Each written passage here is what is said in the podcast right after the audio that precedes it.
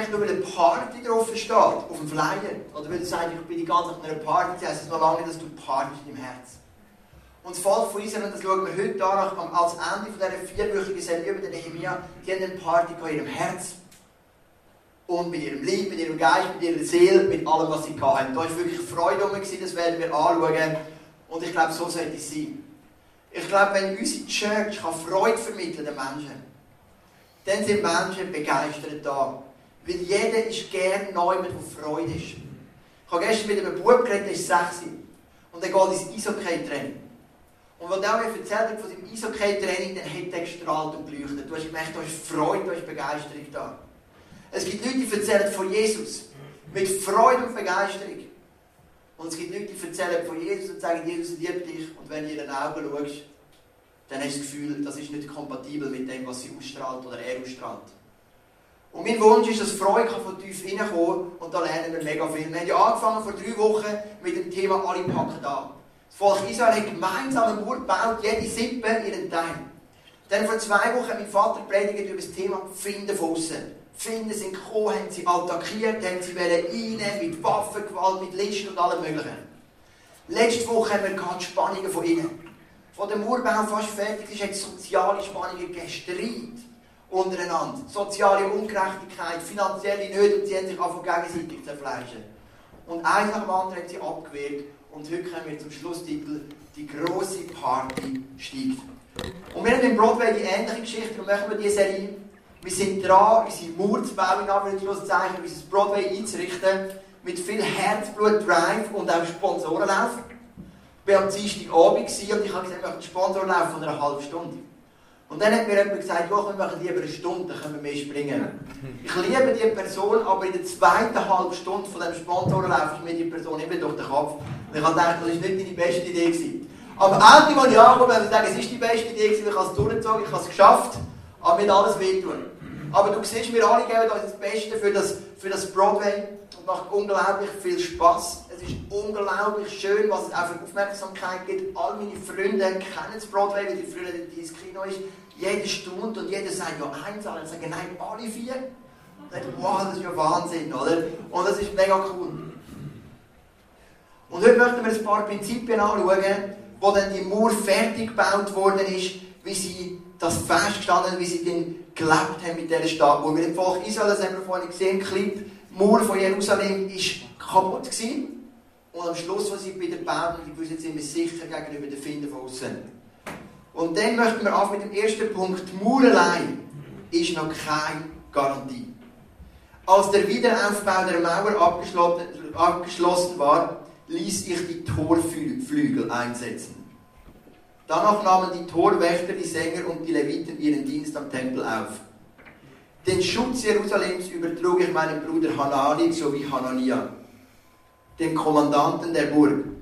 Hanania war ein Mann, des, des, der vollstes Vertrauen verdiente und sein Gehorsam gegenüber Gott war beispielhaft. Mur ist fertig. Der Nehemiah könnte sagen, meine Arbeit ist gemacht, ich brauche Auszeit. Ich nehme den ersten Jet, ich gehe mal für ein paar Tage auf Malediven, ich gehe runterfahren. Aber Nehemiah hat etwas gewusst, die wichtigste Zeit kommt jetzt. Weil jetzt ist eine Gefahr, dass die Leute sagen, die Mur ist gebaut, unser Volk ist sicher. Aber er gewusst, wenn das wäre, dann sind wir dran, die grösste Irrtum zu machen. Und er hat gesagt, jetzt erst recht, wenn wir gute Strukturen haben. Er hat Torwächter eingebaut. Oder eingesetzt. Nicht eingebaut, das wäre nicht makaber. das ist okay, die Geschichte, aber das ist ein weniger schönes Kapitel. Aber jetzt eingesetzt. Ich glaube, was nützt ein, ein Mauer, wenn sie nicht bewacht ist? Er hat Leviten und Sänger eingesetzt, den ganzen Worship, Anbetungsbereich wieder aufgefahren. Er hat Stadthalter und Kommandanten eingesetzt.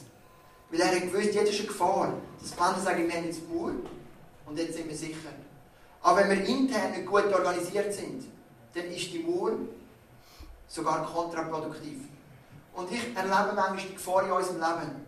Du bist vielleicht in einer Church, in einer Kirche und du sagst, ich wechsle die Kirche, weil in einer neuen Kirche habe ich alles, was ich will. Ich habe Worship, ich habe Predigt, ich habe eine coole Small Group und so weiter. Aber irgendwann merkst du, es kommt immer noch auf dich drauf an. Deine Beziehung mit Jesus. Du musst immer noch beten. Du hast immer noch die gleichen Herausforderungen. Und der Chef hat sich auch nicht verändert im Geschäft. Manchmal träume ich von einem Mann, von einer Frau, und dann sagst wenn ich den mal diese Frau bekämpfe, mein geistliches Leben, dann würde einen Schub bekommen, ohne Ende. Und dann kommt sie mit dem Mann, mit dieser Frau zusammen und du merkst, hey, ich muss ja immer noch mehr arbeiten. Und verstehst du, das Kino Broadway ist unsere grösste Chance unsere grösste Gefahr. Eine Chance ist es darum, weil es wunderbar ist, wunderschön. Ich meine, jeden Sonntag nach dem ISF hole ich den Schlüssel ab und gehe mit meiner Familie anschauen, was so die Fortschritte sind. Und letzten Sonntag war es lustig, wir dachten, wir gehen noch essen zuerst. Und dann habe ich den Levin gefragt, wo wollen wir essen? Und dann hat der Levin, mein dreieinhalbjähriger Sohn, gesagt, ins Brotwann.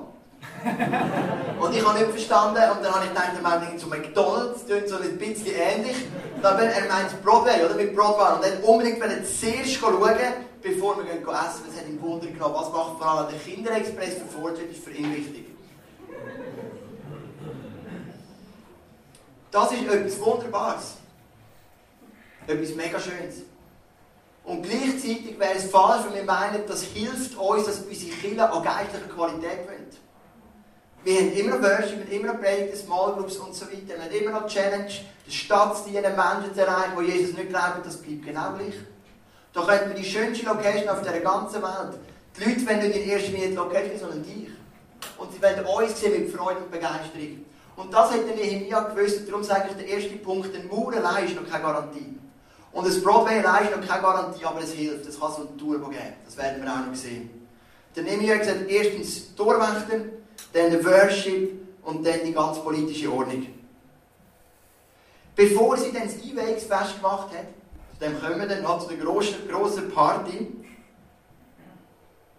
hat der Esra, der Schriftgelehrte, der geistliche Führer, alle Leute versammelt. Und sie haben den ganzen Tag investiert, dem Esra zuzulassen. Vor der Party. Und das ist mein zweiter Punkt. Bevor die Stadtmauer gefüllt wurde mit menschlichem Leben, haben sie es gefüllt mit geistlichem Leben. Zuerst noch ein Vers, den ich noch vorlesen bevor wir hier kommen. Das ist Nehemiah 7, Vers 4. Das erinnert mich auch an die Situation von unserem Kino Broadway. Jerusalem war eine große, weiträumige Stadt, aber die Zahl der Einwohner war noch klein. Und es war noch nicht alles mit Häusern bebaut. Selbst das ist jetzt ein Vorbild für uns. Wir haben letzten Sonntag die Stühle gezählt, die immer noch drin sind im Celebration Room. Wir haben ja einige rausgebracht, das sind 246. Jetzt kommen noch ein paar raus fürs Mischpult. Und wir haben jetzt an einem guten Sonntag 100, 110 Erwachsene, vielleicht 120, wenn es sehr gut ist. Und dann gedacht, das ist noch nicht 50 Prozent. Also ich fühle mich da recht abgeholt in dem Vers 4. Wenn es heisst, die Stadt ist gross und weiträumig, dank dem Mauer wieder sicher. Aber die Zahl der Einwohner ist noch klein. Das ist eine geniale Challenge. Wir dürfen sie füllen. Und wenn Gott nicht will, wenn Gott nicht will, dass wir sie füllen würden, hätte es uns nicht gegeben. Also wenn Gott uns so eine Zahl gibt, dann hat er auch den Plan mit uns, wie sie füllen. Und jetzt kommen wir, bevor sie das füllen, die ganze Stadt Mur, die ganze Stadt mit Party. Mit einer riesen Party füllen sie es mit geistlichem Leben. Da sammelte sich das ganze Volk vollzählig auf dem Platz vor dem Wassertor. Sie sagten zu Esra, dem Lehrer des Gesetzes, bring doch das Buch her, in dem das Gesetz steht, das der Herr den Israeliten durch Mose gegeben hat. Ganz spannend. Meine, ich stelle mir vor, sie haben 52 Tage an dieser Stadt nur gebaut. Knapp zwei Monate. Und am Ende vom 52. Tag der letzte Bachstein gesetzt, die letzte, das letzte Tor, Torbau Schmiediger, ist eingebaut. Schreibteil, gell? das ist das Geschäft, wir haben, der weiss Alles ist fertig. Und ich persönlich wäre der Typ, der würde sagen, Zeit für ein Feierabendbier. Zeit, ein bisschen feiern. Aber das Volk Israel sagt, Ezra, bring uns das Gesetzbuch von Mose. Und dann haben sie den ganzen Tag gestanden, auf der Beine, und er hat die fünf Bücher Mose vorgelesen. Und das geht lang. Und sie haben gelost und gelost und gelost. Und bevor sie Party gemacht haben, das Catering, die gute Wein aufgetan haben, die guten Live-Bands und so weiter, haben sie einfach mal einen Tag am ESA zugeschaut. Sie haben gesagt, hey, zugelassen. Sie haben gesagt, die neue Location ist wie eine Chance, das Wort von Gott ganz neu wieder zu leben. Und der Ezra hat das vorgelesen. Und dann heißt es im Kapitel 8, Vers 6, Zuerst pries Esra den Herrn, den großen Gott, und alle antworteten mit zum Gebet erhobenen Händen, Amen, Amen. Sie warfen sich auf die Knie und berührten mit der, mit der Stirn die Erde, um den Herrn Ehre zu erweisen. Ich finde das ein wunderschönes Bild.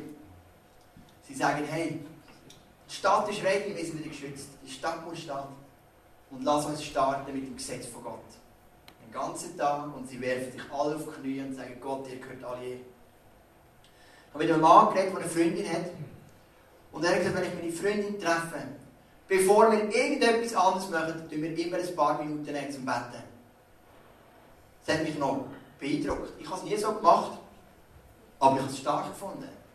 Als allererstes füllen wir unsere Beziehung mit geistlichem Leben, bevor wir Minigolf spielen oder Fajitas essen oder ins Kino oder was auch immer.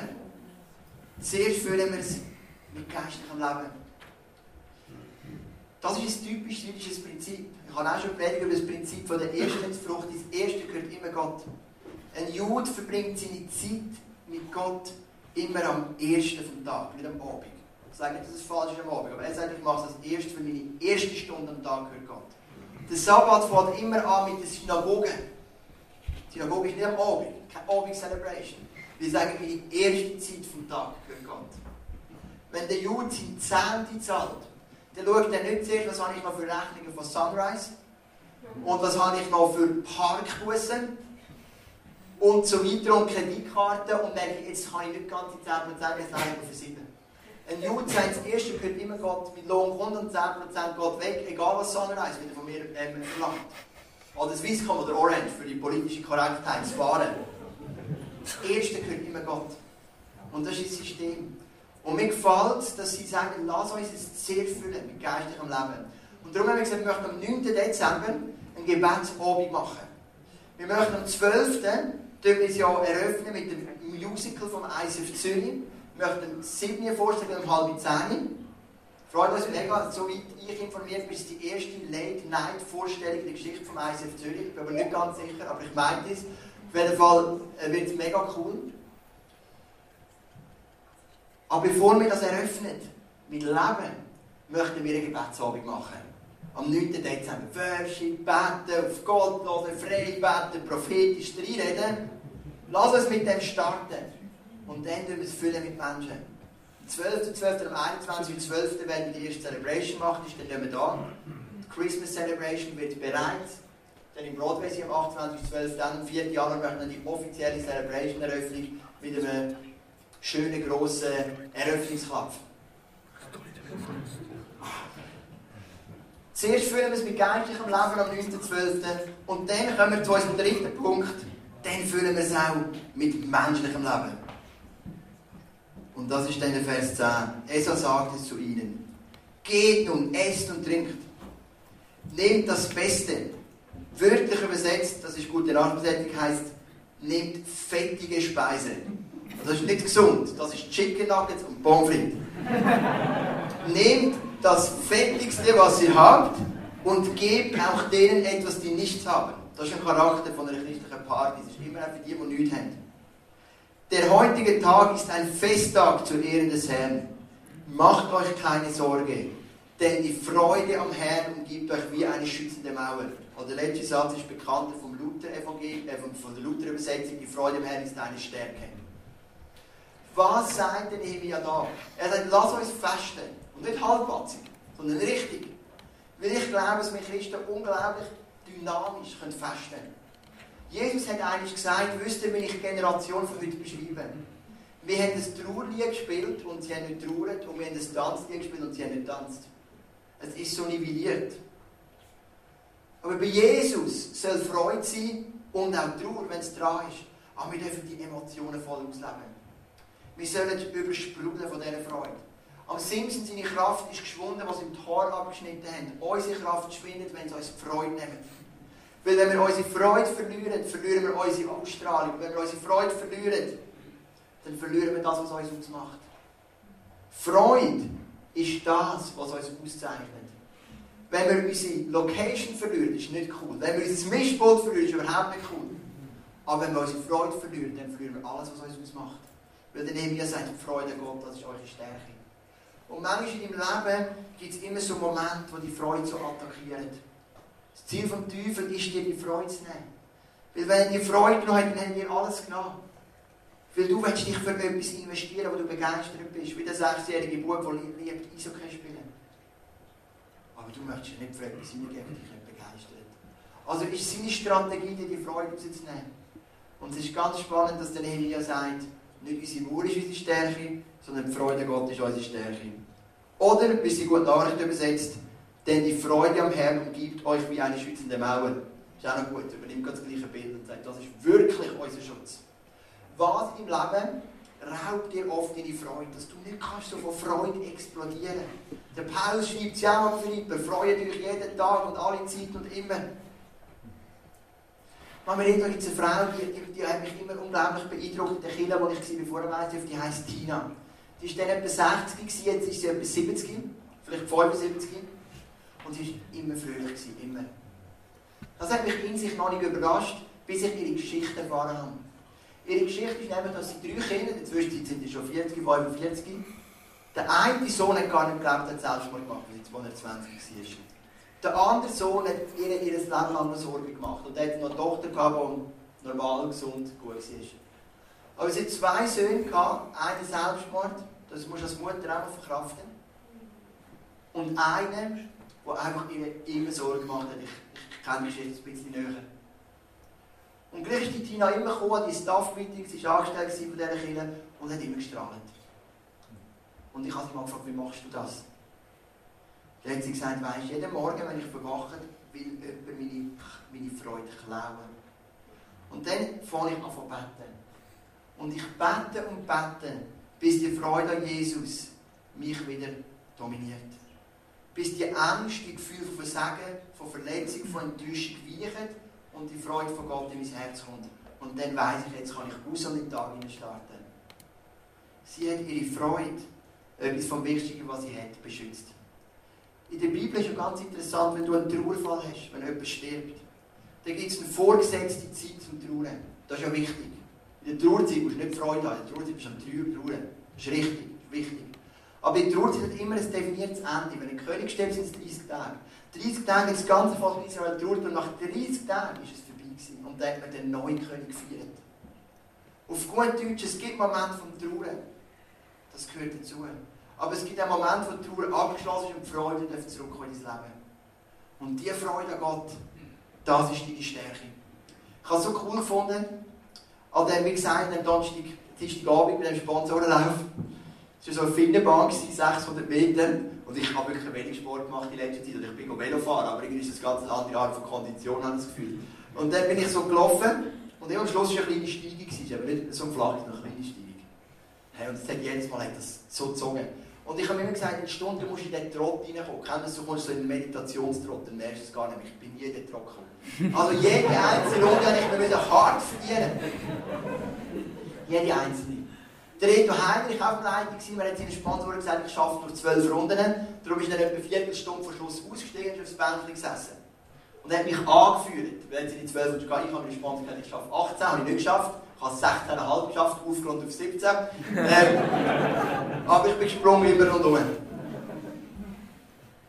Was wir aber schon lange abgemacht haben, der Reto und ich, ist, wenn wir fertig sind, dann gehe ich zu ihm heim, gehe duschen und dann trinken wir zusammen ein Erdinger Weizenbier. Lieblingsbier, das trinken wir nicht. Und was mich eigentlich motiviert hat, in diesem Lauf sind zwei Sachen. Meine Frau hat mir einen Schwarztee gemacht mit Rahm und viel Zucker, wenn ich es gerne in den Thermos kann. Und ich habe gewusst, irgendwann ist die Stunde um und dann trinke ich meinen Schwarztee.